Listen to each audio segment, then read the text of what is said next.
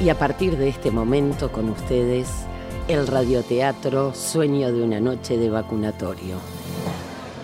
En un rincón del Montevideo profundo, justo al lado de un centro vacunatorio, un jubilado lleva adelante una de las prácticas más antiguas y características de muchos de ellos, que es gritarle a la gente que pasa por ahí.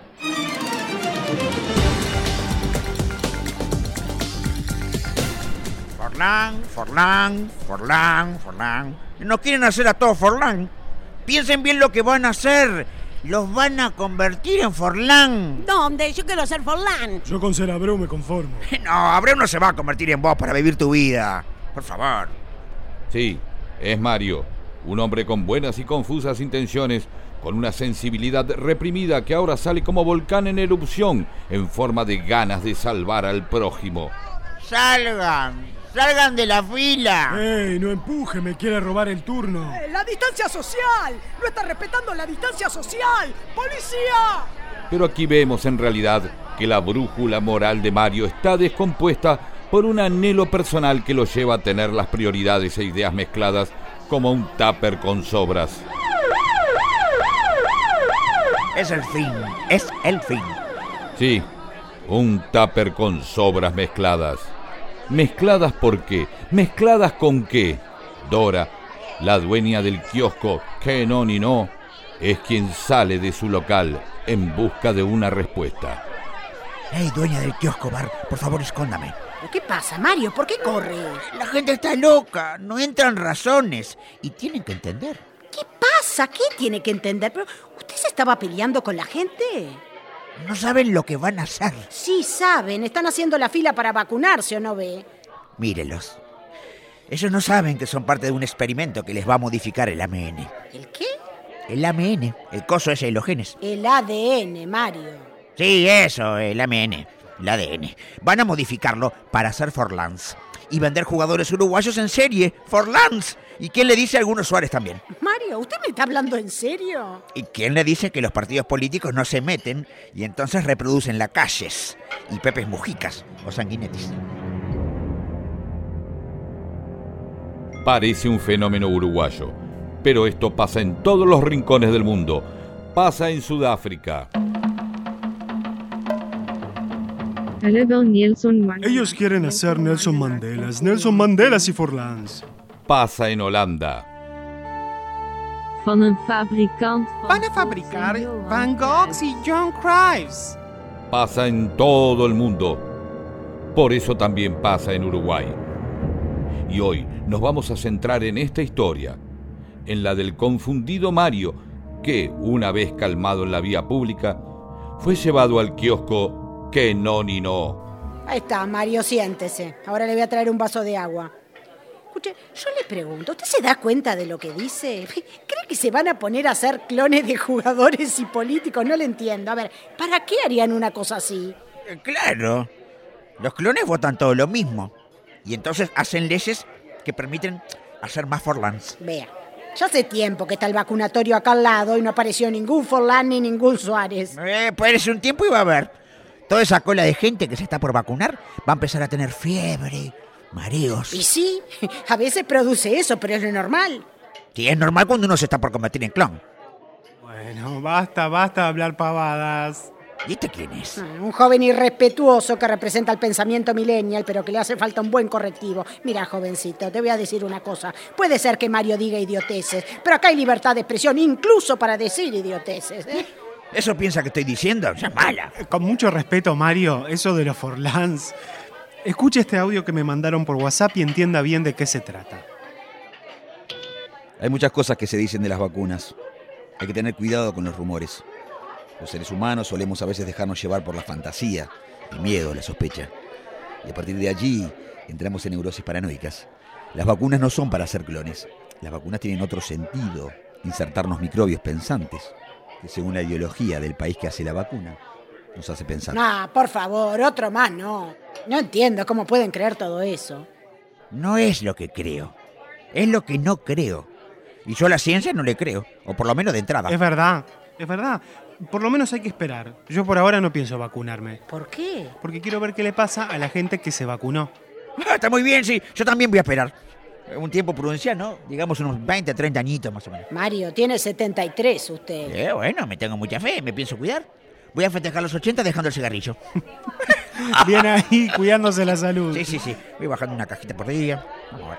Así es, la salud de la población está en riesgo y al mismo ritmo del COVID también se viraliza nada más y nada menos que la noticia falsa. Y si bien no es Forlán, como dice Mario, mientras tanto el crack de la selección, Edinson Cavani, se cuida como corresponde. Escuchémoslo. ¿Cómo están todos? Bueno, yo espero que estén todos muy bien. Este, no quiero extenderme mucho. Creo que hoy cualquier persona, cualquier ser humano, aportando su granito de arena en todo lo que es la precaución, en todo lo que es enfrentar esto que, se está viviendo, con mucha responsabilidad y demás, yo creo que nos dará para sentirnos realizados para el resto de nuestras vidas. Seamos conscientes de que después puede ser un poco tarde y que hoy podemos hacer algo por todo esto. Un beso muy grande, un abrazo apretado a la distancia a todos y espero pronto verlos y, y bueno, y por acá estaremos. Un beso, chao. Excelente Cavani. Mientras tanto, la doctora Suárez de Suárez, que desde la mañana está meta a dar vacunas en el vacunatorio, aprovecha sus minutos de descanso para cruzar hasta el kiosco que no ni no. Mira, ahí sale la doctora, le podemos preguntar. Hola. ¿Qué está pasando acá? ¿Se están peleando? No, no nos estamos peleando. Y él empezó además. Doctora, eh, gracias por interrumpir su descanso para hablar con nosotros. Eh, acá Mario cree que la vacuna te modifica el ADN y va a convertir a quien se la dé en Forlans. Y tal vez en Suárez. O Pepe Mujica. Incluso Sanguinetis. Ay, pero ¿qué dice? Eso es un disparate. Las vacunas no transforman a las personas en otras personas. Miren, les voy a explicar un poco cómo funcionan. ¿Cómo funcionan las vacunas? Las vacunas se vienen usando desde hace muchísimo tiempo. El principio general de toda vacuna consiste en introducir al cuerpo de la persona que es vacunada una muestra de cómo es el agente que puede enfermar a la persona para que su sistema inmunológico lo reconozca. Para hacer esta presentación, las vacunas introducen a veces una parte del virus o del agente patógeno, a veces todo el virus o el agente patógeno completo, pero de forma inactivada, es decir, un virus que no pueda contagiar de ninguna manera porque ha pasado por una serie de procesos que no se lo permiten. Una vez que esa parte del virus, que por ejemplo puede ser una proteína, es presentada a nuestro organismo, el sistema inmunológico lo estudia, lo reconoce y guardará esa información para saber cómo actuar en el futuro y de esa manera protegernos. Luego de haber recibido las dos dosis de la vacuna contra la COVID-19 y tras haber pasado al menos 14 días, nuestro sistema inmunológico reconocerá al coronavirus en caso de que pretenda ingresar a nuestro organismo y nos ayudará a combatirlo con mucha más eficacia y rapidez que si fuera la primera vez que nos encontramos cara a cara con él. Bueno, ahora entendieron, ¿no? Ahí estuvo toda la explicación. Fue clara, ¿cierto? Muy bonito el videíto este que me mostró, la ¿verdad? Pero no me convence del todo. Pero Mario, te lo está diciendo una doctora. Miren, yo estaba yendo a comprar una barrita de cereales nomás y ella me pidió que les explicara. Si no confían en la ciencia, al menos hagan el esfuerzo de confiar en la gente. Hay que salvar vidas, eso es lo más importante ahora. Yo quiero salvar una vida. La mía. Por eso no me voy a vacunar. Pero justamente, está probado que si se vacuna, tiene muchas menos chances de contraer una COVID-19 grave. Si se vacuna, no lo van a internar probablemente por COVID. Las vacunas se hicieron muy rápido. Da para desconfiar de la ciencia, la verdad. Ojalá se den cuenta de que están rodeados de cosas que nadie suponía que podían existir y las logramos. Sí, como las jubilaciones miserables. Ay, me refiero a la luz eléctrica, los aviones y en temas de salud muchísimos tratamientos y medicamentos. Mira, mira. La luz, los aviones. Esas son cosas que yo las veo. Sé que están ahí. Ahora, ¿cómo sé que con la vacuna no me voy a convertir en un Francesco Limal terminado? ¿Eh? Hay muchos controles y garantías para que usted pueda confiar en las vacunas, Mario. Tampoco me parece un mal objetivo ser un Francesco Limal terminado. Dicho esto, inició una nueva discusión sobre Francescoli, cuál fue su mejor momento y si es más ídolo en Uruguay o en el club argentino River Plate. Este pequeño momento dio chance a que la doctora pueda explicar con un videíto en qué consisten los controles de las vacunas. ¿Cómo funcionan los testeos de vacunas? Todas las vacunas empleadas en Uruguay, ya sea la de Pfizer, la AstraZeneca o la CoronaVac china, pasaron por todas las etapas necesarias para que una vacuna sea considerada tanto efectiva como segura por las distintas agencias reguladoras y por la Organización Mundial de la Salud. En este caso, las vacunas son efectivas cuando protegen contra casos graves de la enfermedad y son seguras porque no presentan efectos adversos importantes en la gran mayoría de los casos. Esas pruebas que han superado las vacunas se llaman ensayos clínicos. Son cuatro etapas distintas, en los ensayos clínicos de fase 1, la vacuna, que ya ha sido probada con éxito en cultivos celulares y modelos animales, se prueba en un grupo pequeño de personas, hasta unas 80, para ver que sea segura y para probar cuál es la mejor dosis y forma de aplicación. En los ensayos clínicos de fase 2 se prueba la eficacia de la vacuna, en este caso si efectivamente previene en las personas vacunadas que enfermen de COVID-19 y se hacen en grupos de hasta 300 personas. En los ensayos clínicos de fase 3 se verifican tanto la eficacia como la seguridad de la vacuna en un grupo más grande de personas que pueden ser varios miles. De hecho, algunas vacunas como Pfizer hicieron estos ensayos en unas 30.000 personas. Si los resultados obtenidos en la fase 3 son positivos, las agencias reguladoras de medicamentos pueden conceder la autorización y comercialización del fármaco con indicaciones específicas. Las tres vacunas pasaron por estas tres fases y por tanto se autorizó su comercialización por parte de las agencias europeas y de Estados Unidos y también de la Organización Mundial de la Salud. Por tanto, es falso que se diga que estas vacunas no están probadas y que nos están usando de cobayos. Las vacunas no solo ya fueron probadas hace tiempo en animales, es decir, ya hubo cobayos, sino que además se probaron en seres humanos en tres instancias que involucraron a centenas de miles de personas. Piénsenlo y confíen. Vayan buscando el turno para vacunarse, ¿sí? Hasta luego. Y así fue como la doctora Suárez de Suárez siguió combatiendo la desinformación y el COVID-19, aliados inseparables Mientras tanto, en el salón y kiosco que no no, la desconfianza seguía interfiriendo el camino de la ciencia y la razón. A ver, queridas personas, siéntense. Voy a poner agua para el mate. A ver, cuéntenme, si confían en cualquier cosa que ven por ahí, pero ¿por qué no confían en la doctora? Porque lo que escuchamos por ahí es lo que no se quiere decir. Es decir, son las cosas que investigan los que desconfían. Así que nosotros también confiamos. ¿En quién confían? En los que desconfían. Es la confianza en la desconfianza. Por supuesto.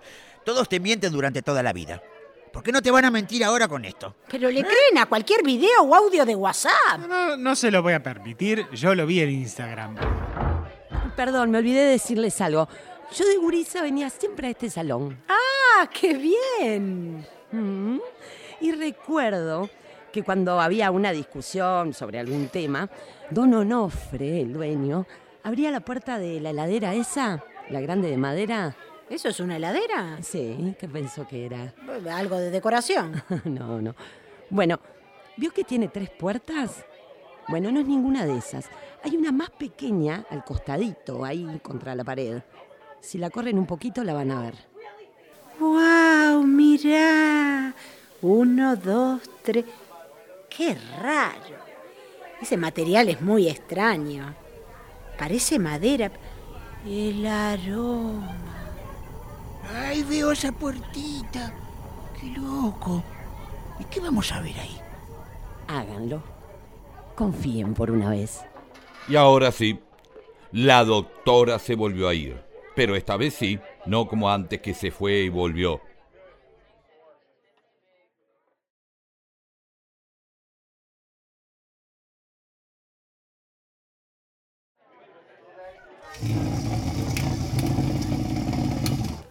Una mano para empujar esto? Y veo la puertita que decía la doctora. Tenía razón. Por fin, tiene razón en algo. A ver.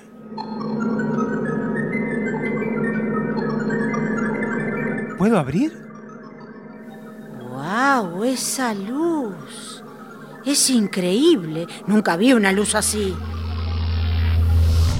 ¡Ay, ese sándwich! Sabe muy bien, como que no sé, no, su olor, me siento hipnotizado. Debe tener 300 años eso, Mario. No lo comas. No me importa lo que puede pasar, necesito comerlo. Hay mucho por vivir. Mira si tiene COVID. Y mira si tiene la cura. ¡No! Mario, temerario como siempre en materia de alimentos, se manda a comer el sándwich añejo.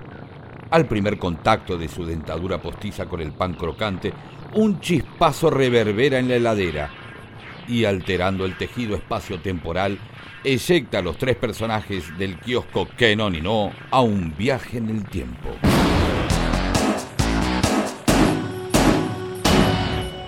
¡Wow!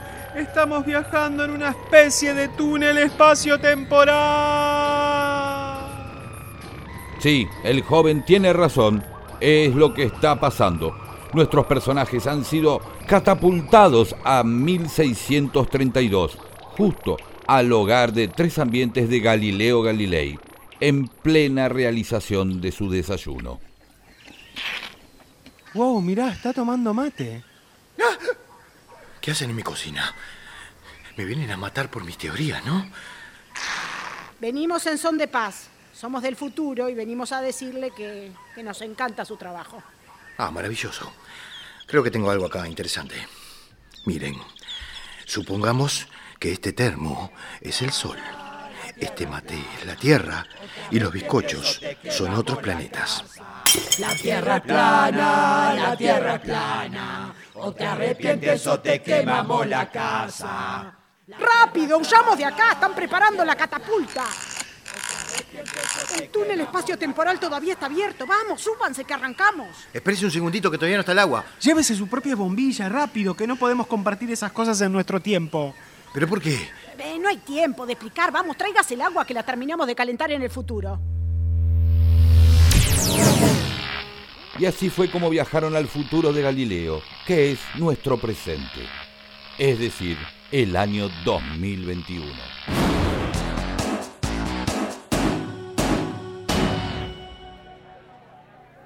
Entonces, como le decía don Galileo, a pesar de eso, hay mucha gente que no se quiere vacunar porque no cree en la ciencia. Es impresionante. Mire, mire, esto que voy a aprender ahora se llama televisor. Es una cajita con una pantalla que te muestra gente diciendo y haciendo cosas y a veces también hay dibujitos o deporte. Vacunas chinas, vacunas rusas, la AstraZeneca, la Pfizer, la chirrusas. Ah, también viajaron en el tiempo. Son los mismos que me quieren prender fuego. No, no, no, ellos no viajaron en el tiempo, pero su necedad sí. Se ha heredado y difundido generación tras generación. Eso no ha cambiado ni un poco. Ah, vos, me indigna y me entristece el alma, vos. El esfuerzo que uno hace como científico, como, como persona que quiere aportar y, y hacer las cosas bien para que todos seamos más felices, para que progresemos, para resolver problemas que se nos presentan como especie. Y viene cualquiera y dice cualquier cosa y le cree. Vos, no lo entiendo. Bueno, tal vez sea algo cursi, pero mm, Galileo, la verdad y las ideas triunfan en el tiempo aunque las personas no. Ah, qué profundo, joven. Muy buen dicho. Sí, lo leí acá en esta cuenta de Instagram que siempre dice cosas profundas. Sí, justo cuando dan ganas de abrazarse, aparece alguien en la puerta del kiosco que no ni no. Es nada más y nada menos que un terraplanista. Buenos días a todos y a todas las terrícolas. Soy... Ay, el terraplanista. sí, sí, así nos llaman y así nos definimos. En eso estamos de acuerdo. ¿Por qué le dicen así? Creen que la Tierra es plana. ¿Qué? Le dejo estos volantes para invitarlos en la reunión del domingo a las 7 de la mañana en la Rambla. Dicen que estará húmedo y frío.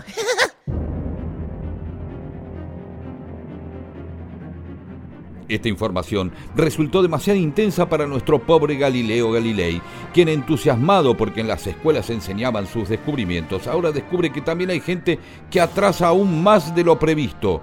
Engendro de la historia. Ni la iglesia es tan obtusa. Pero qué hombre tan intolerante. Pues, ¿Usted por qué no explica nuevamente su teoría, este terraplanista mental? A ver qué pasa. Mire, terraplanista mental. Preste atención. Acérquese, acérquese. Pero a un metro y medio de distancia. No más, por favor. No me fío de su manera de usar el tapaboca, ni de los cuidados con los que se higienizan las manos. Supóngase que este mate es la tierra. Y este termo es el sol. Galileo, ahora con un mate, un termo y unos bizcochos, vuelve a explicar lo que explicó toda su vida. Pero el terraplanista descree de cada palabra de Galileo y lo trata como si fuera un ser confundido y senil, lo cual crispa más a Galileo, que en un momento piensa en sacarle la cabeza al terraplanista y pintarla de amarillo para hacer su propia maqueta del sistema solar. No, suéltelo, Galileo, no va a lograr nada. Por suerte logran calmarlo y Galileo vuelve a repetir. Vamos de nuevo. El mundo es como este bizcocho. Redondo, esférico. ¡Eh! ¡Se lo comió! El mundo es como este plato blanco. Es redondo y plano y no... ¡Ah! ¡Ah! Perdón. Se me cayó el plato. Fue sin querer, yo, yo no... ¡Ah! Tapate la boca para estornudar o te mato. Perdón, es que... Ay, me tapé bien. Con el pliegue del codo como corresponde. Ese plato se rompió todo. Ahora que lo veo así, ese plato sí se parece más al mundo. Salí de acá, terraplanista del malo, pagame el plato roto. Mil disculpas, nos vemos otro día. Recuerden, 7 a.m. domingo Rambla. Así es, como siempre, los terraplanistas de la vida no se hacen cargo de los platos rotos, de las personas que los siguen y ponen en riesgo su vida y su felicidad. Eso es lo que debemos reflexionar al respecto. Galileo, no se ponga mal. Esto pasa, es así. Todo el trabajo, todo el, el desprestigio y todos los sabotajes que aguanto en casa para que en el 2021 venga un terraplanista y diga semejante huevada, ¿no? ¿Ven? ¿No les da vergüenza? Por andar diciendo cualquier cosa, aparecen personas como este terraplanista y se nos deprimen los grandes próceres de la historia.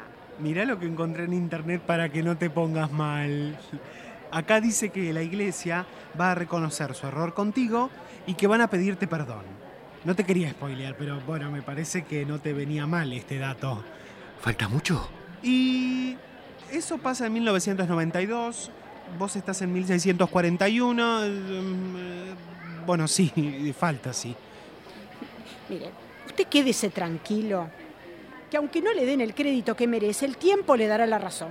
Lamentablemente los triunfos de la ciencia se ven muy a largo plazo, pero se ven, ¿eh? Confíe. La señora del kiosco que no ni no, con la ayuda de Mario y el joven mozo, acompañaron con ímpetu a Galileo hacia su época.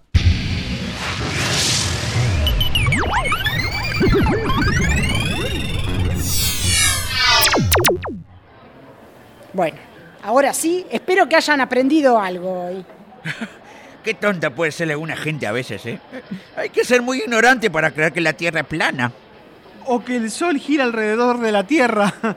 Por suerte yo no soy así de plano. No puedo creer que no se den cuenta. ¿De qué? Ustedes son igual de terraplanistas mentales con el tema de la vacuna. Ah, Eso es muy, muy, muy distinto. Y así es como pasó ese día. Crean lo que crean, reflexionemos y pensemos. Lo mejor es cuidarnos entre todas y todos. Por eso, más allá de lo que crean, mejor es inscribirse para recibir la vacuna. Sueño de una noche de vacunatorio. Escrito por Pedro Saborido y equipo. Con las voces de Pedro Saborido, Oscar Pernas, María Alonso, Rosario Martínez, Pablo García, Inés Cruces, Pablo Isasmendi, Andrés Salva y Pablo Tate. Sueño de una noche de vacunatorio. Un proyecto de la diaria con el apoyo de Google News Initiative.